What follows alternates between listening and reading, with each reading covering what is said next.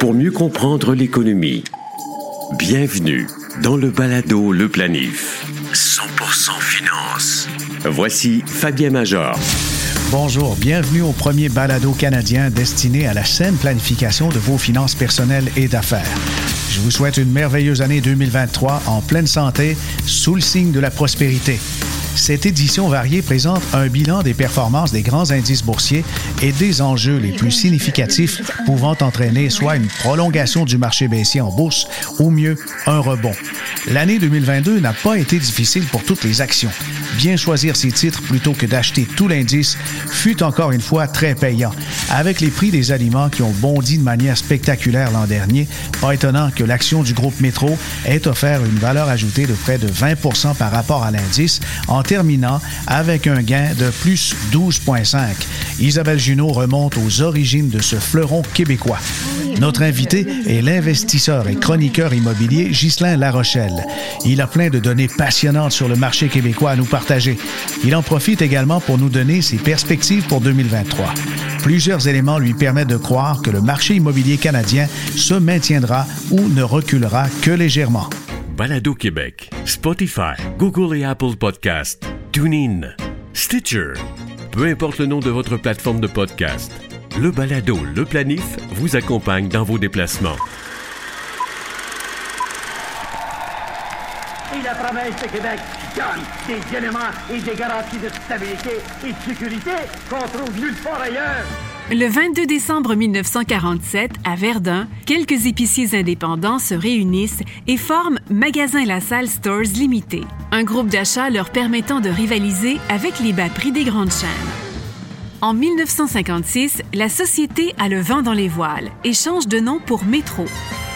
Au rythme d'une succession de fusions et d'acquisitions, elle est rebaptisée Métro La Salle en 1964, redevient Métro en 1972, Métro Richelieu en 1976, Épicier uni Métro Richelieu en 1982, puis de nouveau Métro Richelieu au moment de son entrée à la Bourse de Montréal en novembre 1986. En 1987, le groupe fait l'acquisition de 14 magasins d'alimentation à escompte Super Carnaval, qui deviennent la bannière Super C en 1991.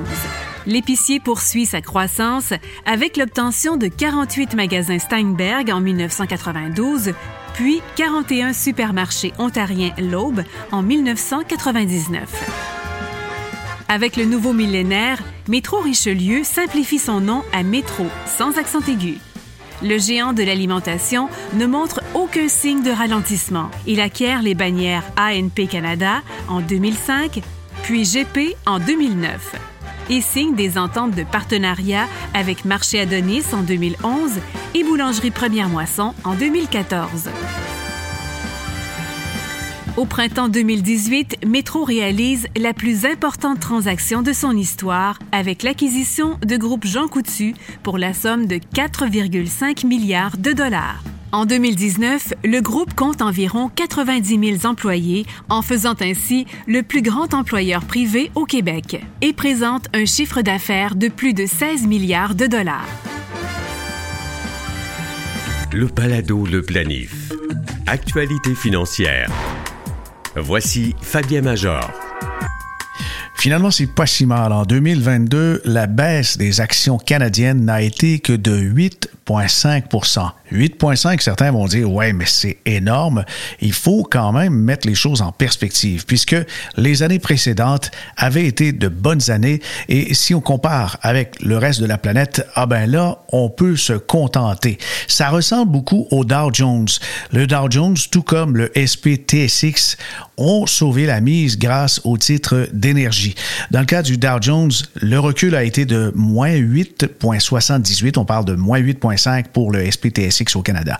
Le SPX a fait le Standard Poor's 500. Sa performance en 2020 avait été de 16 et de près de 27 en 2021, mais là, c'est un repli de moins 19,44 pour l'année 2022. C'est vraiment le Nasdaq où, en fait, la souffrance a été la plus durement ressentie, moins 33% En Europe, pas si mal, moins 12,9. Du côté du FTSE 100, l'indice de la Bourse de Londres, on a 0,91. C'est une grande surprise. Encore là, les titres énergétiques, pétrole, gaz, tout ça, ça a fait le plein et ça fait en sorte que dans certaines parties du monde, on a pu s'épargner des baisses considérables comme si on compare au, Nasdaq, bien sûr. Et les cryptos, le Bitcoin, le roi des cryptos, moins 64% pour la baisse. Dans les infographies financières les plus intéressantes qui soient, je recommande toujours le travail de Visual Capitalist. C'est un site Internet où on montre des données de marché qui sont, ma foi, très fascinantes et intéressantes. C'est très coloré et chaque année, j'adore voir ce que le marché a occasionné comme gagnant et comme perdant. Pour 2022, définitivement, les gagnants sont dans des secteurs très précis. On les nomme l'énergie, la distribution de médicaments, l'assurance, la défense et l'aérospatiale et les, les fabricants de produits pharmaceutiques. Par exemple, si je vais dans les catégories que je viens de nommer, ExxonMobil, 80 d'augmentation du titre pour l'année 2022. McKesson, distribution de produits médicaux, on parle de 50 Progressive dans l'assurance, plus 26% Northrop Grumman, c'est 41% dans la défense et évidemment tout ce qui est militaire. Merck, 45% d'augmentation. Dans les déclins maintenant, les grands perdants de l'année, il y a là-dedans des gagnants de l'année précédente, de 2021.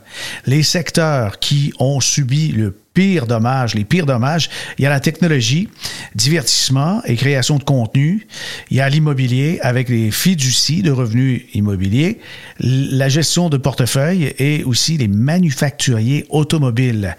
Alors allons-y par exemple avec Coinbase qui est dans la technologie, eh bien euh, tout le secteur a été vraiment touché, faut dire, mais Coinbase, c'est quoi? C'est 86 à la baisse. Meta, l'entreprise qui en fait opère des, des, des sites comme Facebook, comme Instagram et WhatsApp, 64% de repli. Dans l'immobilier, Digital Realty, moins 43 Le groupe euh, Blackstone, qui est dans la gestion de capitaux, mais plutôt, je vous dirais, dans les marchés privés et également dans tout ce qui est hedge fund. Alors, le groupe Blackstone a mordu la poussière, 42 de baisse. Et on termine avec Rivian dans l'automobile, les camions électriques qui peinent à livrer la marchandise. Rivian, là, c'est toute une débâcle. On parle de 82% de repli. Alors, des replis comme ça, c'est important. Qu'est-ce qui se passe pour la suite, pour 2023? Sachant que les actions américaines ont baissé de plus de 19% en 2022, ben, il faut considérer qu'il est deux fois plus probable que les actions américaines produisent un gain en 2023 lorsqu'il y a une perte importante, c'est souvent suivi par un rebond. Et c'est ce qu'on va regarder justement. On va se fier sur une analyse d'un gars qui travaille pour la Saxo Bank. Saxo Bank, c'est une banque européenne, mais Ken Shi euh, publie des analyses qui sont très intéressantes et toujours très pertinentes. On peut le suivre sur LinkedIn. Il dit de, regarder les actions américaines au cours des 95 dernières années pour se trouver des pistes pour l'année 2023. Les 95 dernières années ont généré des rendements positifs tous les trois ans sur quatre. Alors, il y a 69 ans, sur 95, c'est 73% pour être exact du temps, les rendements sont positifs. Quand on reste investi, c'est ça qu'on dit, hein? on a des résultats, mais faut être patient. Les actions américaines représentées par le SP500 ont terminé la sixième pire année de rendement en baisse de 19,4% C'est le résultat pour 2022. Euh, L'histoire nous permet de retenir quelques éléments. Considérant que les actions américaines n'ont baissé que 26 ans sur 95, qu'est-ce qui se passe les années suivantes? En général? Ben, 17 des 26 années, les actions américaines ont rebondi après une année de perte, alors que 9 des 26 années, c'était des baisses. Rarement, mais très rarement, il y a eu des années de baisse, plusieurs années de baisse de suite. Ça s'est produit que quatre fois au cours des 95 dernières années. Et ce sont des années dont on se souvient, puisque ça a été vraiment désastreux. Par exemple, entre 1929 et 1932, la baisse cumulative en quatre ans a été de 85,8 de 1939 à 1941, la baisse a été de 24,6% Ça a duré trois ans. Un cauchemar de deux ans, ça c'est l'année 73 et 74, un repli de moins 40% avec la crise du pétrole. Et de 2000 à 2002, avec l'éclatement des titres Internet, la baisse a été de près de 43% et s'est étendue sur une période de 36 mois. Les statistiques indiquent qu'il est plus que probable que les marchés américains vont augmenter mais c'est pas si simple que ça. Faut pas tout de suite euh, être hop la vie puis dire que ça va être très facile. Il y a deux éléments très importants à considérer. Et le premier, les taux d'intérêt américains qui peuvent rester plus élevés plus longtemps, et ça, c'est bien sûr négatif pour les marchés.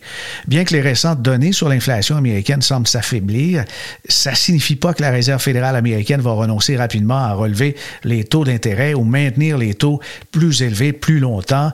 Lorsqu'on va questionner des économistes, on dit vraiment que ça va se maintenir tout près des 5% pour toute l'année 2023. Le deuxième point à surveiller qui me fait dire que c'est pas si simple, les bénéfices des entreprises américaines pourraient inquiéter pour 2023. Il est important de souligner que les chiffres réels des bénéfices ne font pas nécessairement bouger les cours des actions, mais plutôt c'est l'estimation des bénéfices d'une entreprise qui surperforme ou sous-performe par rapport aux attentes. Et lorsqu'il sous-performe, ben ça, ça fait baisser les cours des actions. En ce qui concerne les estimations manqué. Il y a une analyse récente de Morningstar qui a révélé qu'au troisième trimestre de 2022, lorsqu'une entreprise a manqué son estimation de bénéfices, son action a immédiatement corrigé de 2,5% en moyenne. Toujours au troisième trimestre de 2022, 70% des sociétés de l'indice SP500 ont battu leur seuil de bénéfices anticipé. Il faut dire que les attentes étaient assez faibles. Il y avait une conjoncture plutôt négative. Et en ce moment, il y a beaucoup d'optimisme dans l'attente d'un certain rebond des entreprises américaines en 2023, mais la partie n'est pas jouée. Le Palado, le planif. Pour mieux comprendre l'économie, Ghislain Larochelle, chroniqueur au Journal de Montréal et de Québec, est avec nous. Il est aussi le président d'Imo Facile et fait de la consultation et fait, si on peut dire, de la formation carrément pour les investisseurs immobiliers depuis longtemps, puis auteur. T'es rendu à combien de livres, Ghislain? Je viens de terminer mon dixième livre qui est sorti au mois de septembre aux éditions euh, du journal. OK. Et quel est le titre? Le titre, c'est euh, euh, S'incorporer la grande question. Est-ce qu'on devrait s'incorporer quand on est en affaires ou pas? Ouais. ça m'a pris deux ans écrire ce livre-là avec un fiscaliste puis euh, un avocat aussi. C'était de la job, mais on est très, très fiers. C'est pas un livre de débutants, c'est un livre plus pour les gens qui veulent réellement se lancer dans l'incorporation. Eh bien, parfait. Félicitations. C'est toute une initiative. Et Ghislain, en, partant, je veux absolument mettre des choses au clair avec les gens qui écoutent le balado, parce qu'on a parlé à un moment donné des influenceurs. On a parlé des gens qui vont se grossir une communauté, souvent euh, sur Instagram et TikTok. Il y en a beaucoup qui vont s'improviser dans un domaine. Les, euh, le domaine de prédilection, on trouve beaucoup de contenu. Ben, on parlera pas de nous de maquillage puis de mode, parce que c'est très fort, ni de cuisine, mais plutôt d'investissement, investissement immobilier et boursier. Et, dans ton cas, Ghislain, je dois reconnaître que tu sais de quoi tu parles, puis je te mets pas dans cette catégorie-là des, des gens qui s'improvisent coach. Toi-même, tu as une formation d'ingénieur et une maîtrise en administration des affaires, exact? Exactement. Et je suis entrepreneur général aussi en même temps. J'ai 425 euh, portes présentement. Je suis en construction de pas loin de 200 d'ici deux ans qui vont, qui vont être terminées. Deux centres d'achat. Ça fait 25-30 ans que je fais de l'immobilier. C'est que je commence à connaître le métier un, petit peu, oui. Alors, si on veut départager des influenceurs, des gens qui gagnent une coupe de pièces avec toutes sortes de stratégies douteuses d'un vrai investisseur immobilier puis quelqu'un qui a une formation, ben voilà, c'est fait. Ghislain, 2022, année bizarre, année qui semblait extrêmement prometteuse et soudainement, on frappe le mur des augmentations de taux d'intérêt. Exact. ça a commencé en mars, première augmentation de taux d'intérêt, et il y en a eu sept au cours de l'année. On est parti avec un taux directeur de 0,25, on est monté à 4,25. Mais qu'est-ce qui est intéressant, Fabien, c'est de voir qu'est-ce qui s'est passé avec les ventes en immobilier en 2022. Mm-hmm. Je t'ai préparé quelques statistiques pour toi. Ah oui, ben, je suis curieux de les entendre. En 2022, c'est la quatrième meilleure année à vie des ventes sur centris.ca. La meilleure année à vie avait été 2020 et la deuxième meilleure 2021. Fait que, la troisième est quelque part les années 90 qu'on l'a, oublié là-bas. Et qu'est-ce qui s'est passé? C'est que entre 2020 et 2021, 24% d'augmentation des prix. Et si je calcule de 2020 à 2022, 40% d'augmentation des prix. Mais l'augmentation du taux d'intérêt, le gouvernement voulait ralentir l'immobilier et c'est exactement ce qui est arrivé. 2022, les ventes, je parle tout le temps en grandeur du Québec, là, je ne parle pas d'une région particulière. Mm-hmm. Les ventes ont baissé de 22 est principalement dû au taux d'intérêt qui a augmenté aussi. Il faut dire que maintenant, pour se qualifier, euh, c'est plus la même chose quand on a des taux variables à 2% puis là, le taux variable, ben, le taux affiché, 6,45, c'est pas tout le monde là, qui, réussit à faire les paiements. Exactement. C'est que, fait que ça, qu'est-ce que ça fait? C'est que ça déplace les gens dans un marché. Les gens qui voulaient s'acheter une maison, que les professionnels qui voulaient s'acheter une maison, ben, ils s'en vont plus dans une maison. Qu'est-ce qu'ils vont? Ils s'en vont demeurer. Ils vont faire, euh, ils vont, ils vont, se créer en couple et ils vont s'en aller dans un appartement, dans un logement. Tu devrais voir la quantité de logements qui manquent au Québec. C'est incroyable. Ah oui? Euh, est-ce qu'on a des statistiques là-dessus? Est-ce que le taux d'occupation, d'inoccupation? je ne l'ai pas par région, mais c'est très, très faible. C'est entre 0,5 et 3% Puis un marché équilibré, c'est entre 3 et 5. Et là, on est en bas du 3% J'ai des listes d'attente. J'ai des certaines régions, dont Lévis, j'ai des listes d'attente. On est en train de partir 40 logements en construction. On a juste donné la première pelletée. Il y avait la, première journée, il y avait déjà cinq personnes qui étaient là pour pouvoir rentrer dans dix mois dans le logement. C'est fou, là. Ah oui, vraiment. mais il n'y a, pas des initiatives euh, qui euh, peuvent être, je ne sais pas, stimulées par les gouvernements parce que ça commence à être un ennui. On dirait qu'on veut bien accueillir des, des, nouvelles familles, des gens de partout dans le monde, mais il faut qu'ils se logent. Il y a deux, euh, il y a deux, il y a deux programmes qui sont sortis en 2022 qui sont excellents. On a un qui il a paru justement dans le journal de, je n'ai parlé dans le journal de Montréal, le journal de Québec ce matin, et c'est un programme pour aider avec euh, la location achat. Il y a des gens qui sont plus capables d'acheter parce que les prix sont trop élevés et ils n'ont pas la mise de fonds pour X raisons. Et qu'est-ce qu'ils font, c'est qu'il y a le gouvernement va aider des promoteurs à, par exemple, prendre un, immeuble à condo de six condos et les promoteurs vont pouvoir les rendre en location achat. Fait que ça vient de sortir, c'est tout frais de la presse aujourd'hui. Et euh, le gouvernement va aider le promoteur avec les frais de les, plans, les frais d'implantation. Fait qu'il y a plein d'aides qui vont être faites, mais il y a plusieurs conditions qui doivent être respectées. Il faut que ça soit un immeuble avec une, bonne efficacité énergétique. Il faut que ça vise des logements pas à 4000 pièces par euh, par mois. Il faut que ça soit des logements plus abordables. Fait qu'ils ont trois quatre règles à respecter et on va voir arriver ça en 2023. C'est un fonds d'innovation qui a été créé à la SCHL. Ah bon. Et ça, c'est le, c'est le premier programme que, que, je vous parle aujourd'hui, mais il y en a un deuxième qui est aussi pour les promoteurs, mais je construis 340 logements dans les prochaines années. Et qu'est-ce qu'ils font? C'est qu'ils appellent ça l'APH Select. ils vont aider les gens, ils vont aider aux promoteurs avec la construction. Ils vont permettre l'amortissement du prêt. Fait que l'amortissement, c'est quoi? C'est qu'au lieu de, payer ton immeuble en dedans de 25 ans, tu vas te rendre jusqu'à 40, jusqu'à 50 ans pour payer l'immeuble. Donc, ça t'aide avec ta rentabilité euh, mensuelle. Et euh, encore les mêmes conditions, il faut que ça soit, il y ait un certain pourcentage des, euh, de l'immeuble qui soit pour des gens à bas revenus, fait que les loyers sont plus bas que le reste de l'immeuble. Et le troisième, c'est l'efficacité énergétique. Fait que c'est hmm. tous des beaux programmes. Et de, ce programme-là permet parfois de rendre jusqu'à 5% la mise de fonds pour le promoteur dans des projets. Mais ça, on va dire que c'est l'idéal. C'est pas tout le temps ça qui arrive. Des fois, c'est 10, des fois, c'est 15.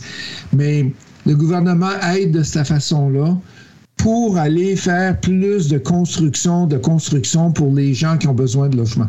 Parlons de l'immobilier en général pour 2023. On sait que lorsqu'on augmente les taux d'intérêt, les interventions des banques centrales pour que ça se rende dans le marché, dans l'économie proprement dit, et qu'on en soit conscient et affecté, ça peut prendre 6 à 18 mois. Ça, ça nous mène quelque part en 2023. Et, et euh, je comprends que les bouts de cristal sont embrouillés, là, mais est-ce que tu vois que des choses qui se manifestent, qui plus euh, probable de se produire? Qu'est-ce que les, économistes, qu'est-ce qu'ils prévoient? Une petite baisse de prix de 5% en 2023. Et là, tu parles du marché du Québec? Du marché du Québec au, complet, là. Exactement. Et une baisse des ventes de 9 Il faut pas oublier, Fabien, que on a un problème au Québec, puis le problème, c'est qu'il manque d'inventaire. On n'a pas assez d'inventaire. Les baby boomers, au lieu de s'en aller dans les résidences de personnes âgées, puis d'aller rester dans des appartements tout euh, conçus avant d'aller dans les résidences de personnes âgées, vont étirer encore de plus en plus pour rester dans leur maison. Ouais. Fait vont le maximum qu'ils sont capables, là, ils vont rester. Puis je le vis dans une personne dans ma famille t'es plus capable de bouger dans la maison, il fallu à un moment donné l'amener dans une mhm. résidence de personnes âgées, mais elle a toffé là, jusqu'à la dernière, dernière minute. Ah oui, la, santé, on est tiré justement pour euh, être en mesure d'être autonome ou semi-autonome. Mais on peut pas les plaindre non plus. On, prend une personne âgée, durant la pandémie, on n'était pas intéressé d'aller à une résidence comme Aaron ou encore... Euh, là, les problèmes en plus avec euh, groupe sélection, les gens se disent, ouais, mais là, ils se rendent compte qu'il y a des de la fragilité et euh, bien sûr, on, est bien à la maison. On peut pas les plaindre. Ah ben c'est c'est ça qui fait que le marché, il y a beaucoup moins de maisons à vendre dans le marché. En mars 2020, quand le, le COVID a frappé, il y avait 93 000 maisons immeubles à vendre sur Centris. Et euh, on est à peu près à 50 quelques mille de ce temps-ci. Fait que, il en manque beaucoup, puis on a, on a diminué jusqu'à 36 000. Hmm. Fait que c'est pas assez. Il y a trois mois d'inventaire présentement sur le marché. Et dans un marché équilibré, il faut entre 8 à 10 mois d'inventaire. Pour pas qu'il y ait de surenchère, puis que la vie soit belle, puis qu'il n'y ait pas de stress, 8 à 10 mois. Et on a trois mois présentement. Oh, et c'est ce qui te fait dire justement que les prix vont se maintenir à cause que l'offre est trop restreinte. Exactement. Les prix, on n'aura pas de. Il n'y aura pas de. J'ai pas de boule de cristal, là, mais je peux presque garantir qu'il n'y aura pas de crash euh, en 2023 au Québec. il manque d'inventaire.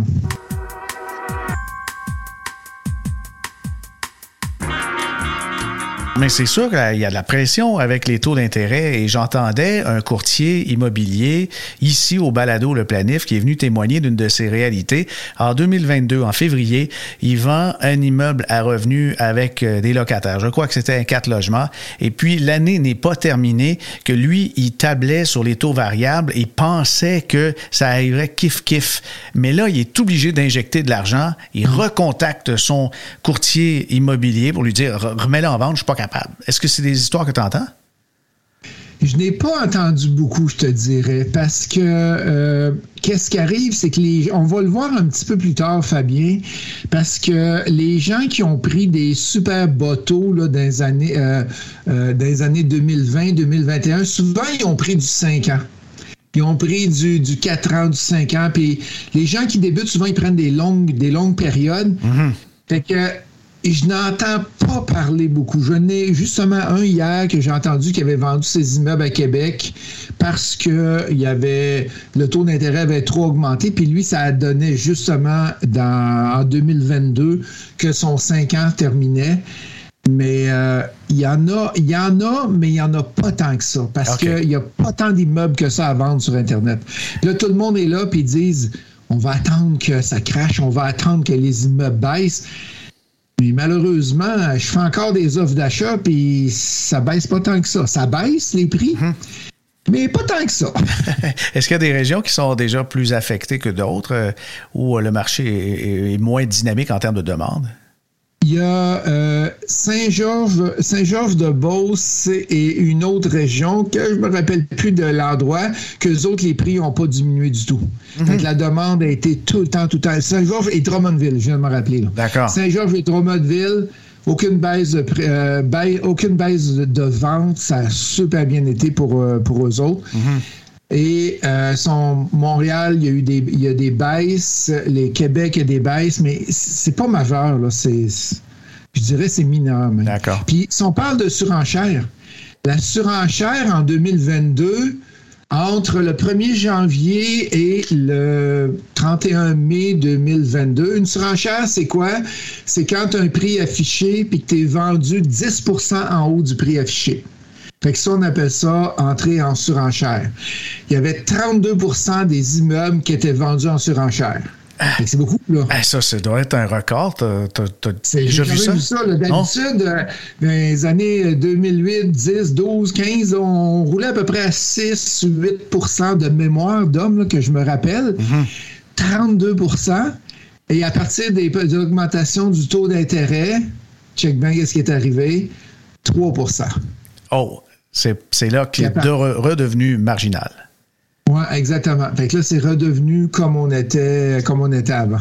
Les économistes que, vous consultez avec le groupe IMO Facile, que disent-ils de 2023? Est-ce que toute l'année, on va rester avec des taux directeurs peut-être entre 4 et 5% Qu'est-ce qu'ils disent, c'est qu'au début de l'année, il va y avoir une petite augmentation du taux d'intérêt et ils s'attendent qu'à la fin de l'année 2023, baisse du taux d'intérêt. OK, ça, recommence à baisser.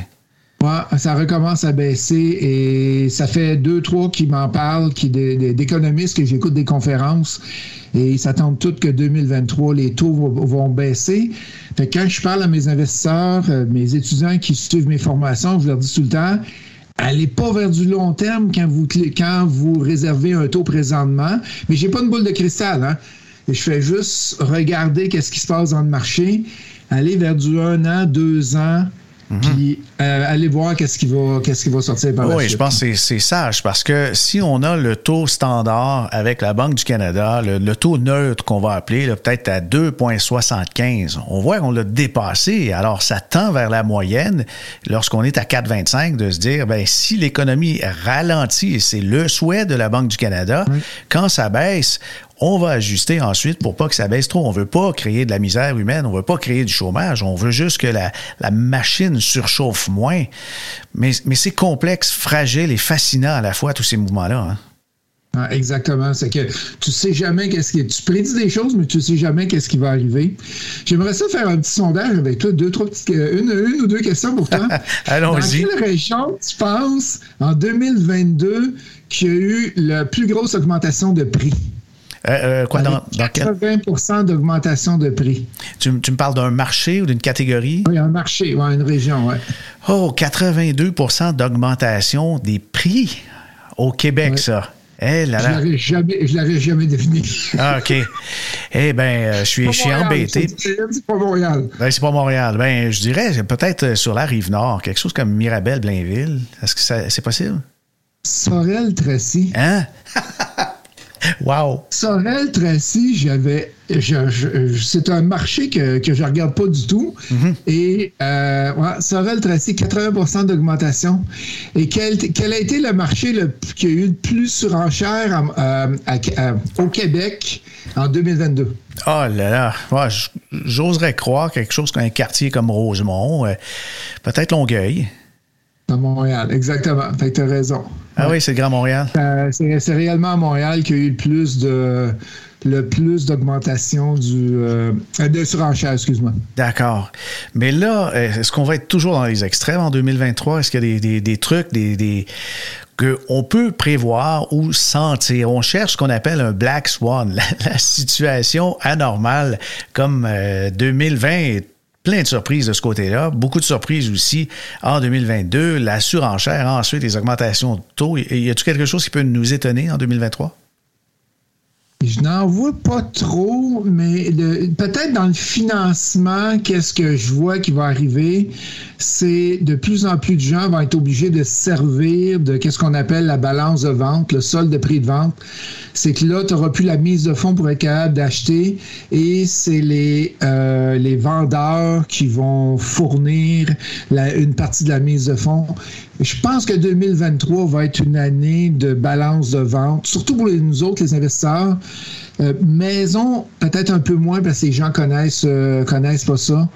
Je vois ça s'en venir. Location achat va être très, très, très fort en 2023 euh, parce que les gens qui veulent pas s'en aller en appartement, mais ils veulent absolument une maison. J'ai un cas d'une famille, ils ont cinq enfants, ils étaient d'un cinq et demi. À un moment donné, ça rentre plus. Là. Ben fait qu'eux autres, c'était super important d'avoir une maison. Puis la location achat, augmentation de 700% de demande ah. depuis 2020. 700% de demande. C'est fou, là. C'est ah malade. C'est énorme. En terminant, on va y aller avec un sujet de prédilection.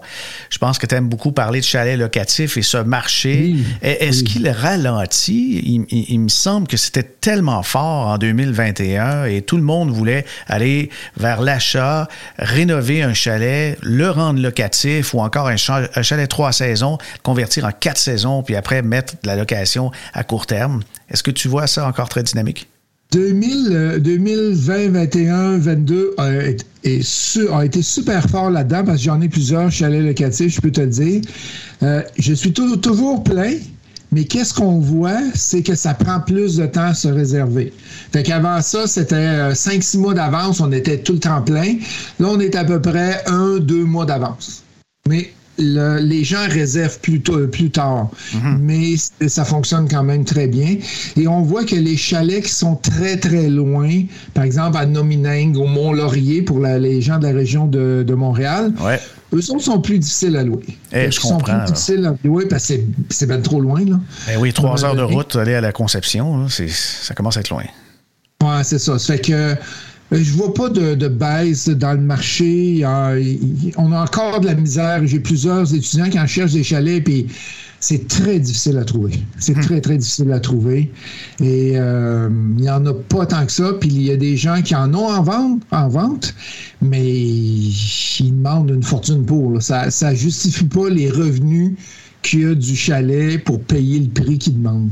D'accord. Est-ce que, est que, les transactions se font euh, quand même rapidement quand quelqu'un met une propriété immobilière en vente au Québec? Euh, je te dis, euh, tu parles de chalet ou tu parles de, maison? Ben, un peu de tout, là. Parce qu'il y a eu une période où euh, il y avait un alignement d'acheteurs. Il y avait quoi, une quinzaine, une vingtaine d'offres d'achat ah, simultanées. Et, ça, c'est sûr. Fait là, la surenchère, on, la, quantité, une grosse quantité d'offres, on n'en a plus. Puis on voit que l'inventaire augmente. Fait que les, immeubles se vendent plus lentement. J'ai pas le chiffre exact du délai de vente du, au Québec mais ça l'a beaucoup ralenti. Beaucoup, mhm. beaucoup, beaucoup ralenti.